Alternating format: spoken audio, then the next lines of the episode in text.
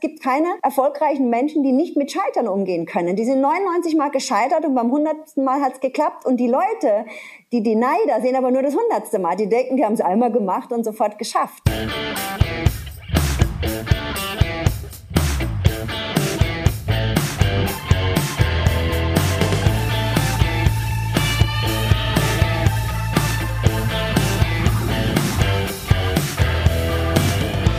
Nonstop Nomsen Macht Laune. Nonstop Nomsen, Folge 35. Servus und herzlich willkommen. Wer seine Ziele im Leben erreichen will, findet die Basics in dieser Podcast-Ausgabe. Susanne Nickel hat selbst umgesetzt, was sie in ihren Büchern und als Coach heute vermittelt. Sie studierte erst bei Tanzlegende Pina Bausch, dann Jura. Sie war Pressesprecherin, Managerin und Beraterin in der Welt der Großkonzerne. Heute erklärt sie dir, wie Veränderungen gelingen. Im Podcast zeigt sie dir, wie du deine persönlichen Ziele in Angriff nimmst und erreichen kannst. Susanne gehört zu Deutschlands Top-Speakern und ich habe sie vor der Kamera als Expertin kennengelernt, die auch komplexe Dinge super erklären kann. Was ihr auch in diesem Podcast sehr gut gelungen ist. Viel Freude mit unserem Gespräch. Grüß dich, Susanne. Hallo Ingo. Sag mal, das mit den Zielen. Warum scheitern so viele Menschen mit ihren Zielen, die sie alle Jahre wieder neu definieren? Das hat unterschiedliche Gründe. Zum einen gibt es Menschen, die setzen sich Ziele, die gar nicht ihre eigenen sind. Also das heißt, ähm, du kennst das vielleicht so beruflich zum Beispiel der Großvaterinstallateur, der Vaterinstallateur, der Sohninstallateur und der will gar nicht Installateur werden und dann hat der natürlich keine wirkliche Begeisterung für das Ziel. Der ist dann eher so getrieben mit inner, von inneren Stimmen und das ist auch so das eins der wichtigen Dinge, wenn ich mir ein Ziel setze, egal ob es ein kleines oder großes ist, dass ich eine Grundbegeisterung habe und dass ich lächle, wenn ich an das Ziel denke. Wenn das nicht passiert, dann ähm, bin ich eigentlich schon zum Scheitern verurteilt. Ja, ganz, ganz viele Menschen haben ja auch Ziele, die wirklich nicht zu ihnen passen. Was muss denn ein Ziel haben, das zu mir passt und das ich am Ende des Tages überhaupt erreichen kann? Also kann ja nicht jeder einen Oscar gewinnen. Richtig, es kann nicht jeder einen Oscar gewinnen oder Milliardär werden. Also ich denke, ich lade Leute schon immer ein, ein bisschen zu träumen und zu gucken, was sind so die Träume, weil hinter den Träumen verstecken sich meistens Bedürfnisse. Also wenn ich jetzt zum Beispiel davon träume, ein Haus auf dem Land zu haben, dann ist das ein großer Traum, ja. Und dann kann ich mir überlegen, welches Bedürfnis steckt dahinter, in der Natur sein, ähm, da in der Freiheit zu spüren vielleicht mit diesem Haus. Und dann lade ich die Leute ein, zu gucken, welche Bedürfnisse sind es und denen schon mal jetzt nachzugehen. Das heißt, dass ich quasi jetzt schon mal aufs Land fahre und in der Natur Zeit verbringe, zum Wandern gehe, auf den Berg gehe. Dann habe ich mit meinen Bedürfnissen bin ich dann im Einklang sozusagen, ja. Und dann geht es natürlich schon darum, bei einem Ziel zu gucken, ist es realistisch oder ist es völlig fernab von mir? Ja, aber es gibt ja wow. diese Geschichte, dass man sagt, äh, du kannst dir alles im Leben erträumen und du kannst alles im Leben erreichen. Stimmt es am Ende dann doch nicht? Um ganz ehrlich zu sein, es gibt ja so diese Chakra-Schreier, die sagen, du schaffst alles und es ist überhaupt kein Problem. Und natürlich ist, arbeiten die mit dem Prinzip Hoffnung bei den Leuten. Ne? Die Leute haben Hoffnung, die wollen tolle Sachen erreichen. Und ich denke persönlich, man kann sehr viel erreichen, nur es gibt Dinge, die dabei wichtig sind. Also, dass es ein gutes Ziel ist und dass du wirklich, und ich habe niemanden, und zwar wirklich niemanden in meinem Leben gesehen, der erfolgreich ist, der nicht total diszipliniert war und dran geblieben ist. Weil das ist nämlich genau der Punkt. Die Leute haben ein Ziel und dann denken sie, ich visualisiere jetzt mal so ein bisschen und dann erreiche ich das. Und das ist es nicht. Die, das Unterbewusstsein ist wichtig anzuzapfen mit so Mental-Coaching-Techniken. Nur was ganz wichtig ist, ist dran zu bleiben, mit Scheitern umzugehen. Es gibt keine erfolgreichen Menschen, die nicht mit Scheitern umgehen können. Die sind 99 Mal gescheitert und beim 100. Mal hat's geklappt. Und die Leute, die die Neider sehen aber nur das 100. Mal. Die denken, die haben es einmal gemacht und sofort geschafft. Ne? Und ich glaube, das ist ganz wichtig. Und das, das Dranbleiben, das Durchhalten und das, wenn es zäh wird und wenn wir Niederschläge erreichen, ja, dann trotzdem dran zu bleiben. Und das entscheidet dann so, das unterscheidet dann so die Spreu vom Weizen meines Erachtens. Jetzt gibt es ja heutzutage mit der Welt von Social Media so viele Menschen, die so toll sind und so erfolgreich sind und so viele Dinge, die äh, von anderen so bewundert werden. Wie, wie schaffe ich es denn, die Ziele wirklich zu definieren, die für mich wichtig sind und nicht das als Ziel zu nehmen, was allgemeingültig als erfolgreich gilt oder als erstrebenswert? Ja, ich denke, mm, da ist es wichtig, sich zu überlegen, wenn ich ein Ziel habe, fühle ich mich damit wohl oder macht's mir Angst zum Beispiel? Ne? Also wenn ich mir jetzt vorstelle, ich muss ähm, nächsten Monat einen Marathon laufen. Also ich bin relativ sportlich, aber das könnte ich nicht. Das würde mir Angst machen. Das würde mich überfordern. Also das heißt, es ist, glaube ich, so diese, dieser Punkt zwischen Stretching und Überforderung. Stretching ist gut, aber Überfordern ist nicht gut. Und was ich zum Beispiel auch wahnsinnig spannend finde, ist gerade bei Zielen, sich einen Sparring-Partner zu holen oder mal so Feedback von außen, weil die Leute, die können schon ganz gut auch, wenn es gut, gut ähm, wohlwollende Freunde sind, die es gut mit einem meinen, die können das schon auch ganz gut einschätzen. Ist es jetzt fernab von der Realität, was ich da mache, oder hat das was mit mir zu tun und ich kann das auch wirklich erreichen? Und wie gesagt, die positive Psychologie sagt ja schon, dass wir sehr viel erreichen können, ja, wenn wir an uns glauben, wenn wir durchhalten. Dennoch, ähm, es sollte nicht komplett abwegig sein. Und ich glaube, jeder Mensch, wenn er so mal kurz innehält und sich überlegt, wo er steht und wo er hin will, kann, wenn er erwachsen ist, schon entscheiden, ist es völlig abwegig oder schaffe ich das, wenn ich mir einen Plan mache, wenn ich durchhalte, wenn ich weiß, wie ich mit Scheitern umgehe.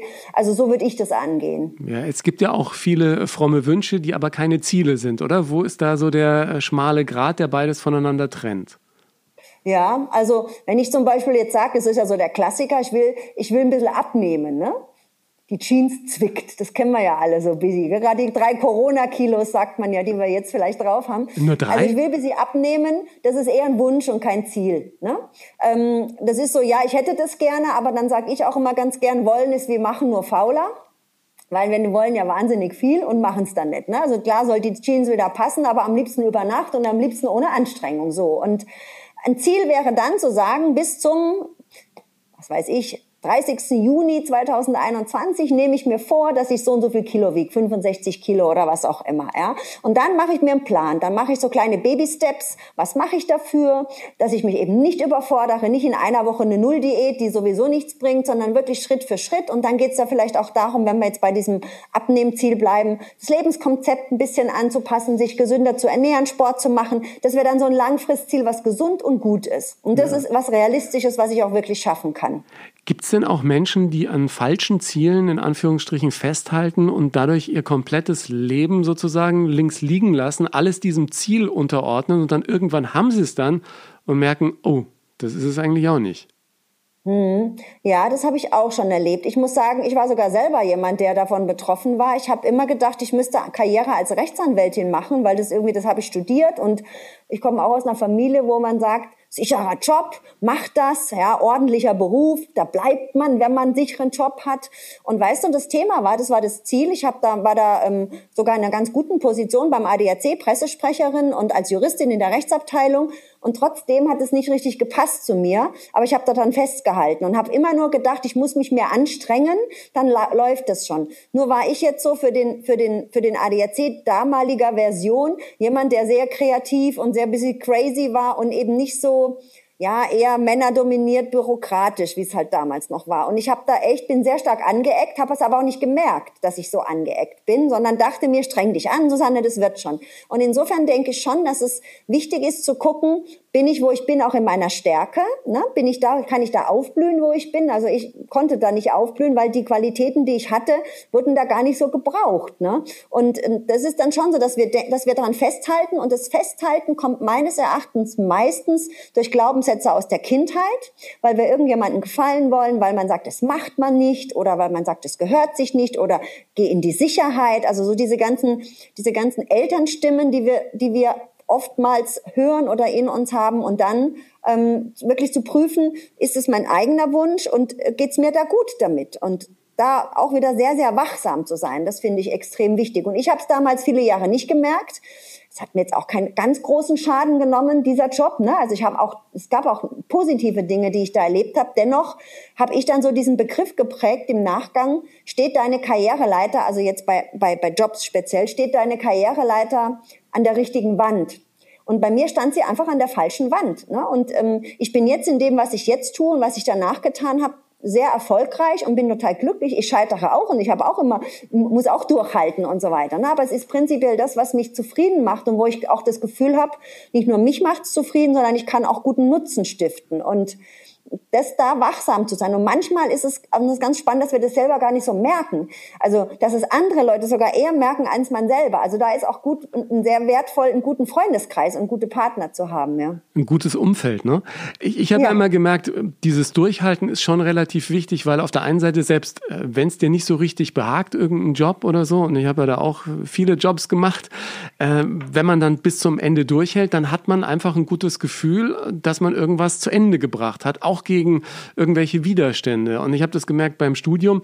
Ich habe ja auch jahrelang schon beim Radio gearbeitet und trotzdem nebenbei in Anführungsstrichen weiter studiert, dass als ich dieses Ding in Händen hielt, das mir einen enormen inneren Schub gegeben hat, weil diese Erfolgserlebnisse, die du dann im Laufe deines Lebens sammelst, dir ja auch so das Rüstzeug mitgeben, jawohl, äh, du hast da Kräfte in dir, die auch bei Widerständen nicht aufgeben und, und du kannst durchziehen. Ja, ich sehe ja immer wieder Menschen, die auch wunderbare Dinge mitbringen für all die Sachen, die sie wollen und gerne erreichen würden, aber dann kurz vorm Ziel einfach zu, beim, beim letzten Meter einfach aufgeben und du denkst dann, Mensch, mach doch noch einmal einen Schritt mehr und dann hast es. Mhm. Was fehlt denen?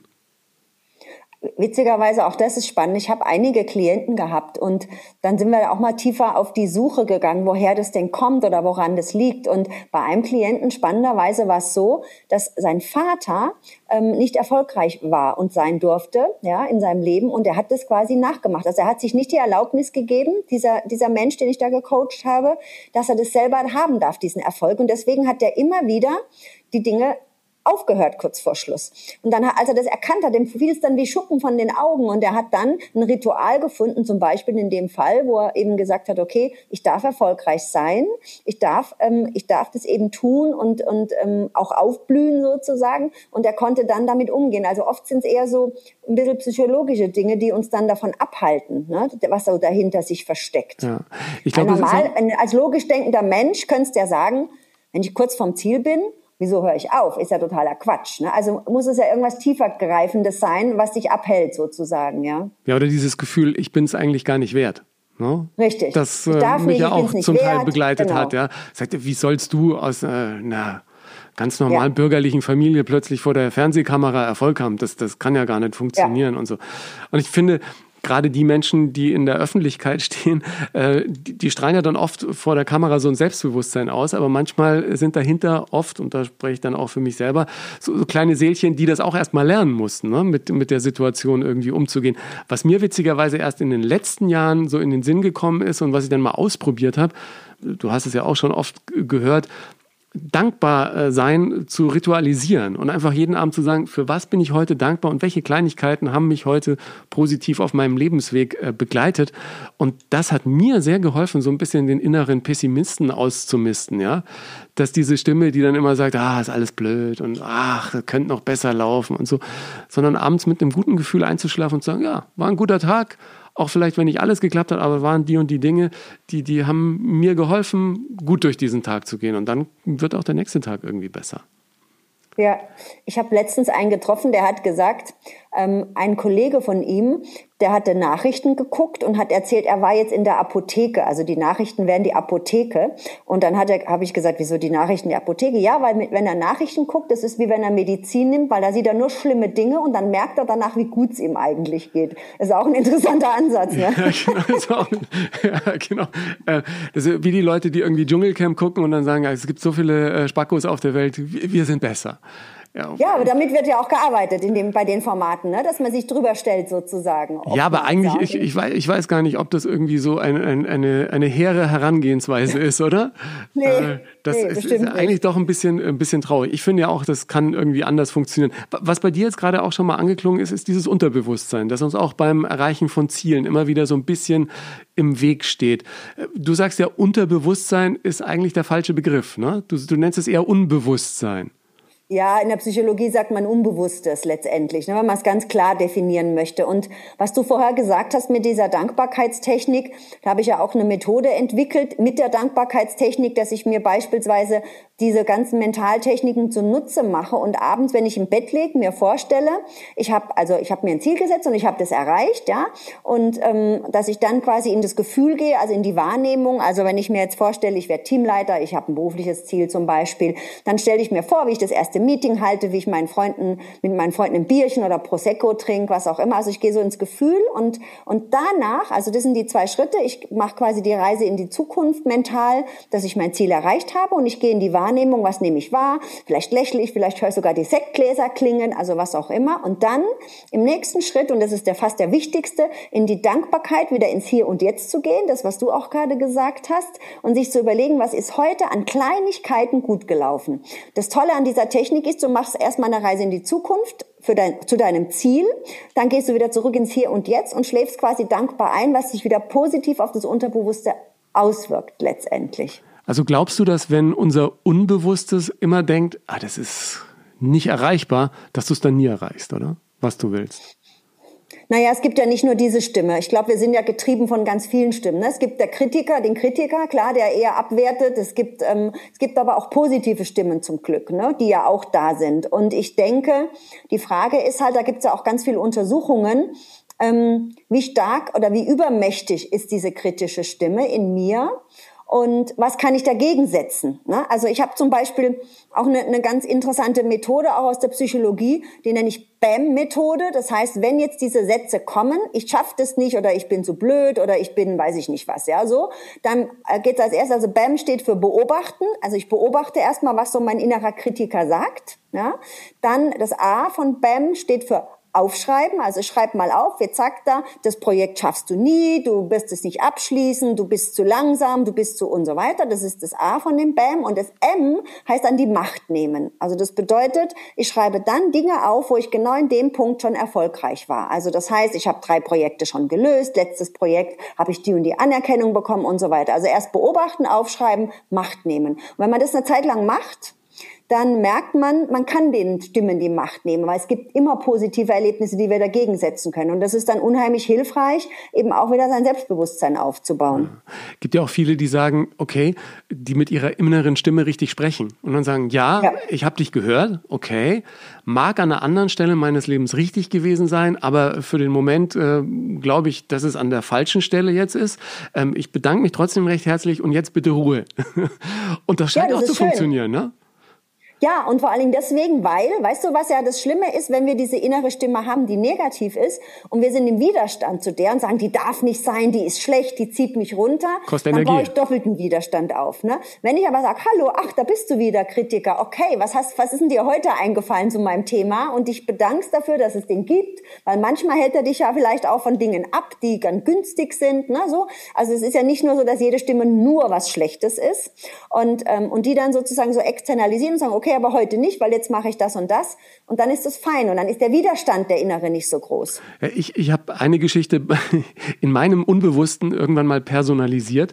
Und zwar ähm, diesen, diesen kleinen, äh, wie soll ich sagen, diese, diese, diese kleine Prise Neid, die in vielen von uns manchmal hochkommt, wo man denkt, ja. ich möchte dahin und da ist jetzt der oder die, warum, wieso, nicht ich. Also ich habe es irgendwann mal dann umbenannt in meinen kleinen Wadelbeißer. Jetzt ist der Wadelbeißer wieder da. Jetzt fängt er wieder an, weil das ist ja kein gutes Gefühl, wenn du immer irgendwie dich nur beschwerst über so Dinge, die im Leben halt mal auch anders laufen.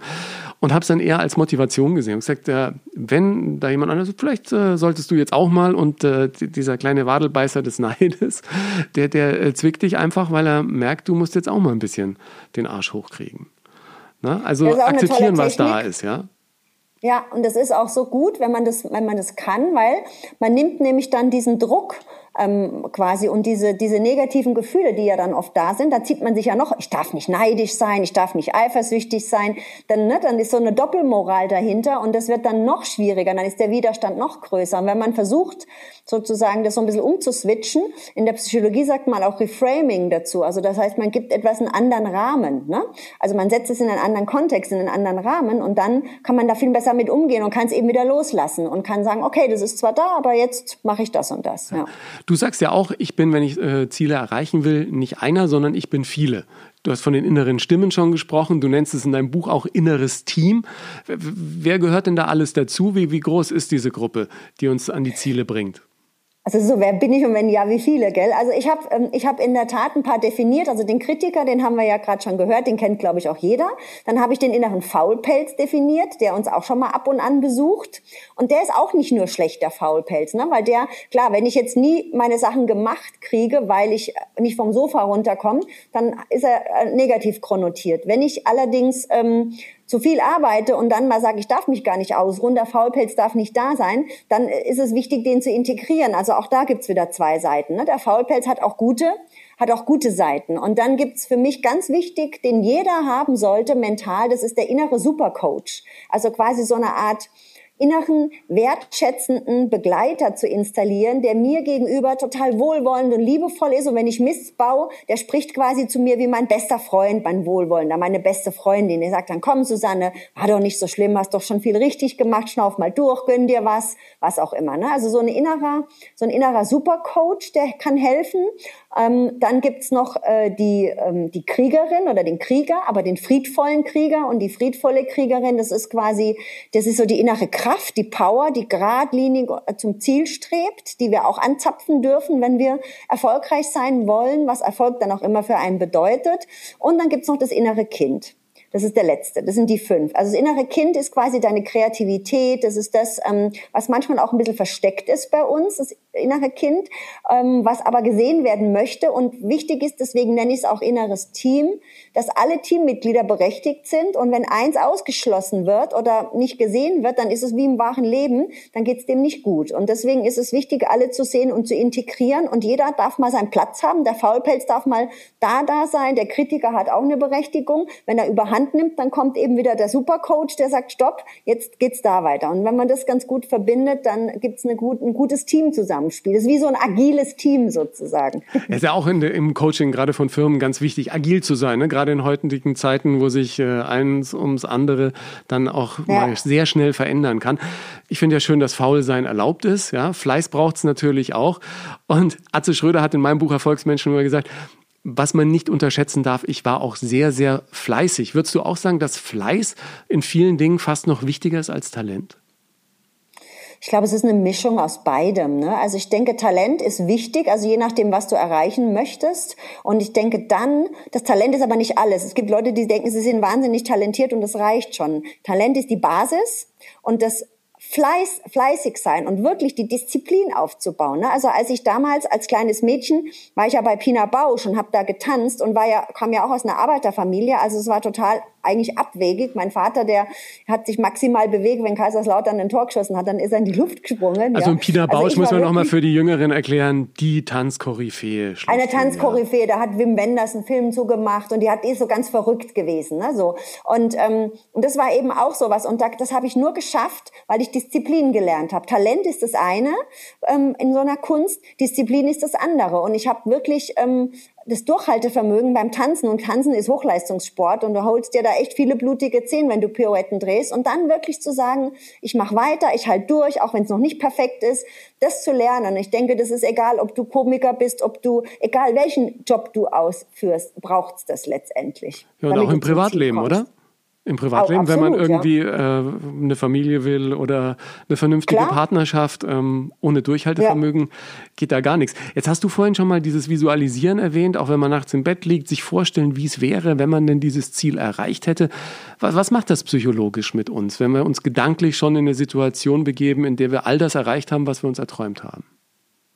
Naja, wir fühlen uns in dem Moment erstmal gut, wenn es ein gutes Ziel ist. Ne? Also das heißt, wir sind in einer entspannten Situation. Ja, wenn, ich, wenn ich quasi das erreicht habe, was ich möchte, mache ich eine mentale Reise und zapfe mein Unterbewusstsein an. Und es ist ja auch erwiesen, deswegen machen das Sportler auch, quasi, dass zum Beispiel Skiabfahrtsfahrer sich vorstellen, wie sie ins Ziel einfahren, weil das Unterbewusstsein nicht unterscheidet, ob du was tust oder ob du es nicht tust. Ja, und deswegen ist es so wichtig, das anzuzapfen, weil das quasi dir dadurch den Weg ebnet und zum anderen alle andererseits auch ähm, dich in eine Entspannung bringt, dass du eben nicht ähm, denkst, du kannst es nie erreichen, sondern du weißt ja, wie es ist, wie es sich anfühlt und das bringt dann, dann dich selber wieder in eine Entspannung am Ende, so dass es einfacher ist, damit sein Ziel zu erreichen. Ja, was ich ganz spannend fand, du hast auch mal die äh, Geschichte von Vasco da Gama, dem Mann, der äh, den Weg nach Indien gefunden hat von Portugal ja. aus, erwähnt als einen, der uns heute mit den Zielen helfen kann. Inwiefern ist seine Strategie auch für uns im Alltag umsetzbar?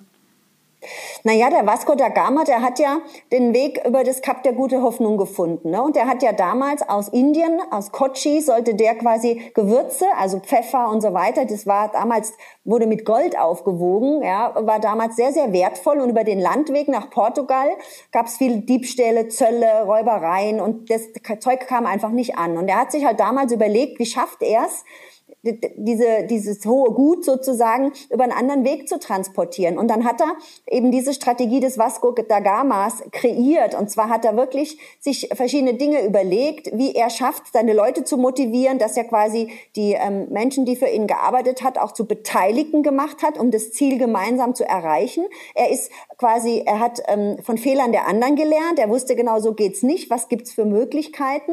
Er war sehr mutig. Ne? Er hat einen neuen Weg entdeckt, ist dann quasi gesegelt und hat gewartet, bis er losgefahren ist, als der, bis der Wind gut stand sozusagen. Also Leinen los erst dann, wenn die Winter einigermaßen gut stehen. Und so kam er dann über diese Route an und hat wirklich sehr viel Ruhm bekommen und ähm, eine neue Route komplett entdeckt. Ne?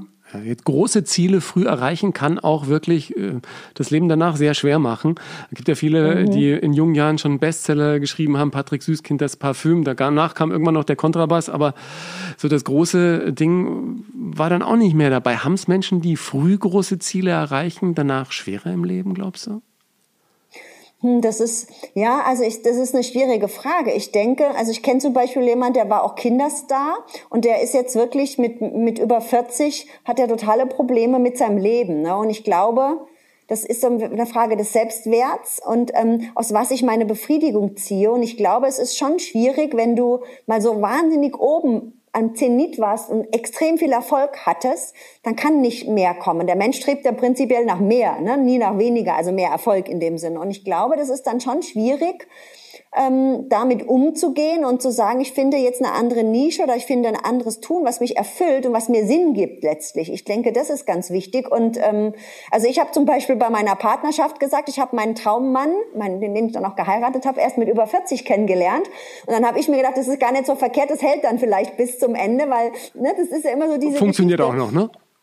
Ja, genau. Und, und ich glaube auch so bei meinem Beruf, ähm, mit Ende 40 habe ich jetzt erst meine, meine Sachen, quasi mich, mein Unternehmen gegründet und mache die Sachen, die ich total liebe, was auch ziemlich cool ist. Besser so rum als andersrum, denke ich. Also ich denke schon, dass es schwierig ist, wenn du extrem erfolgreich bist, weil der Fall, es ist einfach ein Fall danach. Und damit umzugehen, und das hat nicht jeder, braucht man, glaube ich, sehr viel Stärke, ein starkes Selbstbewusstsein, aber nicht eine Überheblichkeit, vielleicht auch eine Demut und mit sich zu arbeiten, an sich selber zu arbeiten. Und das ähm, ist, glaube ich, sehr, sehr schwer, wenn du so hofiert wurdest, dass du wahnsinnig äh, erfolgreich warst. Ja. Ja. ja. Jetzt haben wir am Anfang darüber gesprochen, dass es äh, die richtigen, passenden Ziele gibt und eben Ziele, die einfach nicht für mich funktionieren. Was würdest du auf diese Checkliste schreiben, wenn ich jetzt zu Hause sitze und mir denke, was will ich jetzt als nächstes erreichen? Was muss ich mit mir selber da ausfechten und äh, ausdiskutieren? Also ich würde mal ganz intuitiv erstmal rangehen, mir einen Zettel nehmen und mir fünf Ziele aufschreiben, was mir so wichtig ist, drei bis fünf, ja so. Und dann würde ich mir die anschauen und überlegen, wenn sich das erreicht, das Ziel, wie geht's mir dann? Also dass ich da mal so in die Wahrnehmung gehe und und dann würde ich noch mal einen Check machen und überlegen, will ich das wirklich, wirklich? Also ist das wirklich mein Ziel oder ist es ein Ziel von jemand anders? Also ist es mein eigenes Ziel? Und wenn ich da überall einen Haken dran mache, dann würde ich mir überlegen, okay, wie ähm, schaffe ich es jetzt? Einen Plan zu machen, um dieses Ziel zu erreichen. Also das heißt, bis wann möchte ich es erreicht haben, welche Schritte sind dafür erforderlich, also so die SMART-Kriterien anzuwenden, also dass es spezifisch, messbar, realistisch und terminiert ist und dass ich dann quasi und attraktiv und dass ich dann quasi losziehe und es auch erreichen kann. Also das wären so die Kriterien, die ich persönlich wichtig finde. Und um Ziele zu erreichen, die groß sind, äh, dann kleine Ziele setzen und mit dem Erfolg der kleinen Ziele das Selbstbewusstsein Schritt für Schritt aufbauen? Absolut, ja. Baby Steps, kleine Schritte. Was Wenn ich einen Marathon sein? laufen bin und äh, laufen will und überhaupt nicht sportlich bin, dann kann ich nicht in zwei Wochen einen Marathon laufen. Dann ist vielleicht der erste Schritt, dass ich meine Turnschuhe hinstelle. Weißt du, was ich meine? als als ja. mentalen Hinweis und ganz praktischen Hinweis vor dem Bett, ja. Ich finde ja auch, dass Ritualisieren nicht schlecht ist. Ich will ja einen Waschbrettbauch, schon seit gefühlten 30 Jahren. Ähm, Aber äh, letztes Jahr bin ich es dann mal wieder aktiver angegangen und ich habe gemerkt, wenn du dir dann auch Hilfe holst von Leuten, die sich mit sowas auskennen, dann, dann macht das auch was mit dir. Also wenn du dir ja mhm. jemanden nimmst, der äh, dich trainingsmäßig an die Hand nimmt und dann auch ganz praktisch vielleicht den ein oder anderen Euro in die Hand, dann gibt das auch noch ein bisschen Druck. Und manchmal braucht man den, oder? Sind ja, wir da so äh, geistig gestrickt? Dass, also ich denke mir da manchmal jetzt, wenn du es dann irgendwann nicht schaffst und dann aufhörst mit dem Sport, dann war die ganze Investition für die Tonne. Richtig, ja, klar. Und es ist auch so, und ich finde auch, was du sagst, sich helfen zu lassen, ist auch wichtig bei Zielen. Ich muss nicht alles allein schaffen. Ne? Warum sollte ich mir nicht helfen lassen von jemandem? Oder warum sollte ich mir nicht zum Beispiel, wenn ich ein Ziel habe, mir jemanden suchen, der schon dort ist und überlegen, wie kann ich von dem lernen? Vielleicht ist es sogar mein Mentor oder meine Mentorin dann. Ne? Also das heißt, ich muss nicht alles allein schaffen, ich darf mir helfen lassen. Und wenn ich natürlich was investiere, also sprich Geld für was ausgebe, dann ist das noch attraktiver, weil ich mir denke, ich will es nicht umsonst ausgegeben haben. Das kenne ich auch. Ja. ja, aber man muss am Ende auch machen. Ich, ich kenne das ja noch irgendwie, als, als Teenie hatte ich mal so eine Phase, da kaufst du dir irgendwie einen Lebenshilfe-Ratgeber nach dem anderen, weil du irgendwie ja. pubertätsmäßig orientierungslos bist. Und dann lagen ja. da die Bücher von Carnegie bis Birkenbiel. Aber du musst sie nicht nur lesen, sondern du musst die Tipps auch umsetzen. Ja? Die, viele konsumieren ja solche Lebenshilferatgeber wie Kochbücher. Da wird irgendwie aus 80 Prozent der Bücher auch nie äh, was gekocht.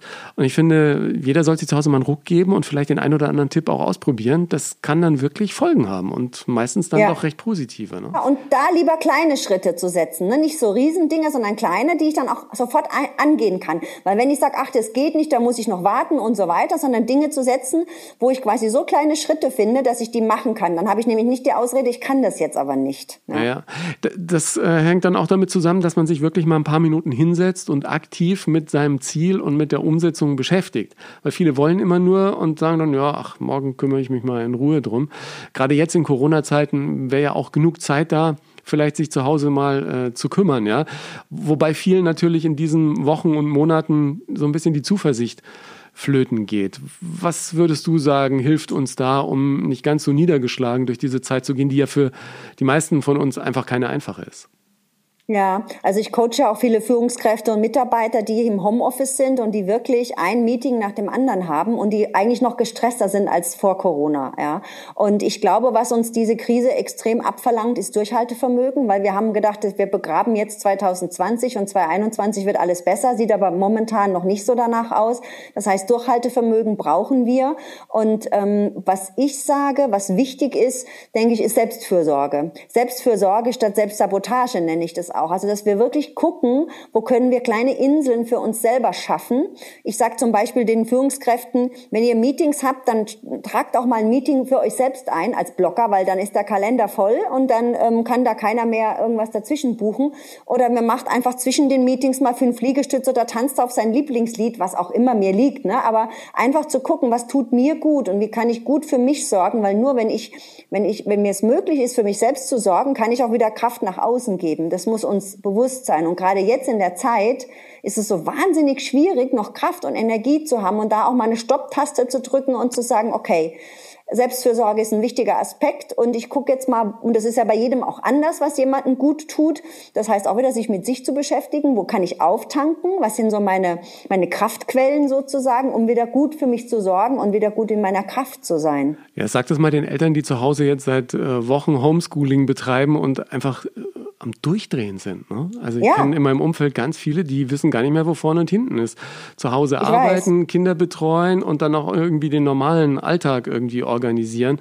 Ich, ich kann ja nur für mich in meinem kleinen Bereich sagen, dass mir immer mental geholfen hat, wenn ich körperlich aktiv war. Oder du als äh, mhm. Alttänzerin ja. würdest das sicher ja. auch unterschreiben, ne? Absolut, absolut. Wenn ich am Tegernsee bin, auf dem Berg renne, geht es mir danach gleich fünfmal besser. Ja. Ich dachte, du stehst den ganzen Tag dann an der Stange. Nee, bin ich zu alt für Ingo. Ich weiß, die Ballettlehrerin meiner Mama, die ist jetzt irgendwie, was weiß ich, um die 90, die steht immer noch jeden Tag an der ja, Stange. Ja, dann ist die vielleicht ganz besessen. Ich muss aber sagen, wenn du mal Hochleistungssport gemacht hast und richtig, richtig gut warst, ja, und dann, der Verfall beginnt ja schon ab 30, wenn man mal ehrlich ist, oder ja, noch früher. Wie, wie gut warst du denn? Du mit, bitte? Wie gut warst du denn? Naja, bei Pina Bausch ist das schon, also wenn Das ist schon Spitzenklasse, bist, ne? Das ist schon Spitzenklasse. Und dann irgendwie abzufallen und zu merken, der Verfall, der Verfall wird immer schlimmer, dann mache ich lieber andere Sportarten. Also ich liebe Sport, verstehe mich nicht falsch, aber das, was ich mal als Hochleistungssport gemacht habe, eher nicht, nee. Bist du dann in ein Loch gefallen, als es plötzlich vorbei war? Naja, ich habe ja ein Kind bekommen, deswegen habe ich ja aufgehört. Ne? Und ähm, es war dann schon so, ich bin nicht in ein Loch gefallen, das Loch kam viele Jahre später. Und dann habe ich aber auch versucht, für mich ähm, zu überlegen, wo kann ich das jetzt noch nutzen, diese kreative Ader in mir. Und witzigerweise bin ich ja oft im, im, in Unternehmen äh, unterwegs, bei Managern und so, und die brauchen Kreativität. Und da ist quasi die Kombi, einerseits Rechtsanwältin, andererseits Tänzerin, was ja auch total strange ist, wenn man mal ehrlich ist. Ja, Die ist ziemlich cool, weil oft geht es ja darum, so die Komfortzone zu verlassen. Und wir brauchen Kreativität in Unternehmen, mehr denn je, auch jetzt in der Zeit. Ne? Und da kann ich das dann wieder ganz gut verbinden. Es gab ein Loch, ja, weil es natürlich ähm, eine große Leidenschaft von mir war, aber das, das kam nicht unmittelbar, als ich aufgehört habe, sondern erst ein paar Jahre später. Ja. Ja. Was würdest du den Menschen mit auf den Weg geben in die nächsten Homeoffice-Wochen, um zu Hause kreativ, entspannt arbeiten zu können und äh, nicht sich zu Hause die Decke auf den Kopf fallen zu lassen, weil man äh, schon wieder einen Monat zu Hause arbeiten darf, irgendwo zwischen Kindergebrüll und Mittagessen? Ja, ich würde sagen, als erstes einmal, es ist manchmal, es ist schwierig, definitiv so. Und ich glaube, wir brauchen ein paar Erfolgsrituale. Also im Sinne von, dass wir am Abend, wenn der Tag gemeistert ist, dass wir uns was Gutes tun, auch mit der Familie gemeinsam. Also es gibt zum Beispiel Familien, die sitzen beim Abendessen und sagen, was war mein Highlight, was war mein Lowlight des Tages als schönes Ritual, ja.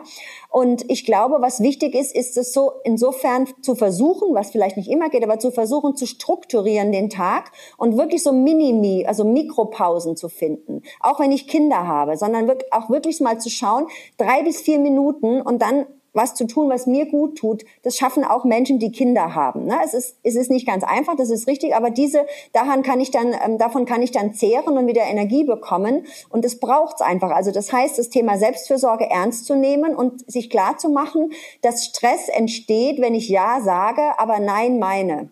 Ja, das, ja? Nein und, sagen, das ist ein ganz, ganz, ganz, ganz ja. wichtiges Thema für viele. Ne? Richtig, richtig. Und das ist klar. Und da geht's halt wirklich darum zu sagen, okay, wo muss ich denn Nein sagen? Und wo ist es wichtig, dass ich Nein sage? Auch meinen Kindern gegenüber. Ne? Weil das nächste ist ja, wenn ich mich den ganzen Tag verzettle und, da, äh, und mit den Kindern äh, Stress und so weiter, ich werde ja nicht ruhiger, ich werde ja nicht entspannter als Eltern. Und das wirkt sich ja wiederum auf die Kinder auf, weil Kinder merken sofort, wenn Eltern nicht entspannt sind. Ne? Und also ich denke, deswegen ist es so wichtig zu gucken, wo gibt's Inseln, wo Mama und Papa auftanken können und dann wieder Kraft fürs Kind haben. Und natürlich ist es so, das Durchhaltevermögen kommt auch irgendwann an die Grenze bei Corona, muss man einfach sagen, weil wir haben echt eine schwere Zeit und ich glaube, sich da ab und an zu belohnen und was Gutes zu tun, ist extrem wichtig. Das glaube ich in der Tat auch, ja. Was mir immer sehr hilft, ist, äh, wenn ich mich hinsetze und ein bisschen meditiere. Ich habe diese transzendentale Meditation kennengelernt vor ein paar Jahren. Manchmal äh, schluppt es auch so wieder weg, da wird man schludrig und dann macht man es ein paar Tage nicht. Und wenn man es dann ja. aber wieder macht, dann merkt man, dass es unglaublich große Kräfte in einem freisetzt, dann auch wieder entspannt das nächste anzugehen. Wenn ich jetzt ab und zu hier in meinem Büro sitze und dann irgendwie, manchmal fällt mir hier auch die Decke auf den Kopf und ich habe keinen Bock mehr, dann setze ich mich äh, kurz auf den Sessel, mache zehn Minuten die Augen zu und danach geht es mir wieder gut. Hast du auch Meditation Toll. schon mal für dich entdeckt oder ist das äh, für dich der Berg einfach? Ne? Meditation kann ja auch irgendwie eine Joggingrunde sein oder eben der Blick über den Tegernsee von ganz oben. Ja, ich habe witzigerweise letztes Jahr im März, als Corona einschlug und meine ganzen Aufträge weg waren, mir überlegt, ich fange jetzt das Meditieren an und habe das auch gemacht mit so einer App, ja, also nicht TZM, sondern eine andere Meditationsart und es sind immer so kurze Slots, zehn Minuten morgens. Das mache ich auch nicht jeden Morgen. Ich habe es dann eine Zeit lang gemacht, weil die Gewohnheitsforschung sagt ja, du musst musst was circa drei Monate machen, damit so ne, sich so etabliert in einen. Und ab und an mache ich es auch wieder nicht. Ich merke aber genau, was du sagst, ja. Wenn ich es tue, tut es mir unheimlich gut. Und da bin ich dann schon geneigt, es öfter zu tun. Und das ist aber auch so ein Punkt, was zu finden, wo man so ein bisschen auftanken kann. Gell? Ja, ich muss mir jetzt mal einen Plan machen für meinen Waschbrettbauch, damit das 2021 noch was, noch was wird. Äh, ich habe in der Tat abgenommen. Irgendwie so acht, neun Kilo. Ja, ja. Das, das wow. äh, ging dann auch relativ, relativ zügig. Nur man hat es kaum gesehen. Und über Weihnachten ist jetzt, glaube ich, wieder ein bisschen was draufgekommen. Aber es ist ja noch Zeit. Das Jahr ist ja noch lang. Die meisten haben ja eher zugenommen in Corona, ne? Ja, das stimmt. Aber ich kenne auch ein paar, äh, ich weiß gar nicht, Bernd Stelter ist jetzt einer, von, von dem ich spontan im Kopf habe, die gesagt haben, durch Corona und ich war nur noch zu Hause, keine Auftritte mehr, ich bin jeden Tag einfach eine Stunde joggen gegangen. Die haben dann abgenommen. Ja. Ja, ja, super. Ja. ja gut, musst ja natürlich auch leisten können, erstmal ein paar Monate jeden Tag eine Stunde joggen zu gehen und zu sagen, Richtig. Pfeif, äh, pfeif auf die Arbeit, ja. Ein ja. bisschen joggen muss bei mir jetzt auch drin sein. Äh, grüß mir den Tegernsee, bei euch ist jetzt irgendwie Land unter, oder? Vor lauter Schnee im Moment. Bei uns ist total Winter Wonderland, also ganz, ganz toll. Alles weiß und schön und also ganz, ganz äh, angenehm. Richtiger Winter, ja. Ja, blöd, dass man jetzt nicht mit äh, 100 Leuten gleichzeitig spazieren gehen kann und irgendwie. Äh, und Skifahren kann man nicht, auch ja. furchtbar. Ich würde so gern Skifahren, aber nein, so ist es halt. Ja. Wir hoffen auf bessere Zeiten, nehmen all das, oh, ja. was du uns mitgegeben hast, auf dem Weg, um unsere Ziele zu erreichen, gerne mit und äh, ich sage ganz, ganz vielen Dank. Susanne Nickel. Ich sage herzlichen Dank für die Einladung, lieber Ingo.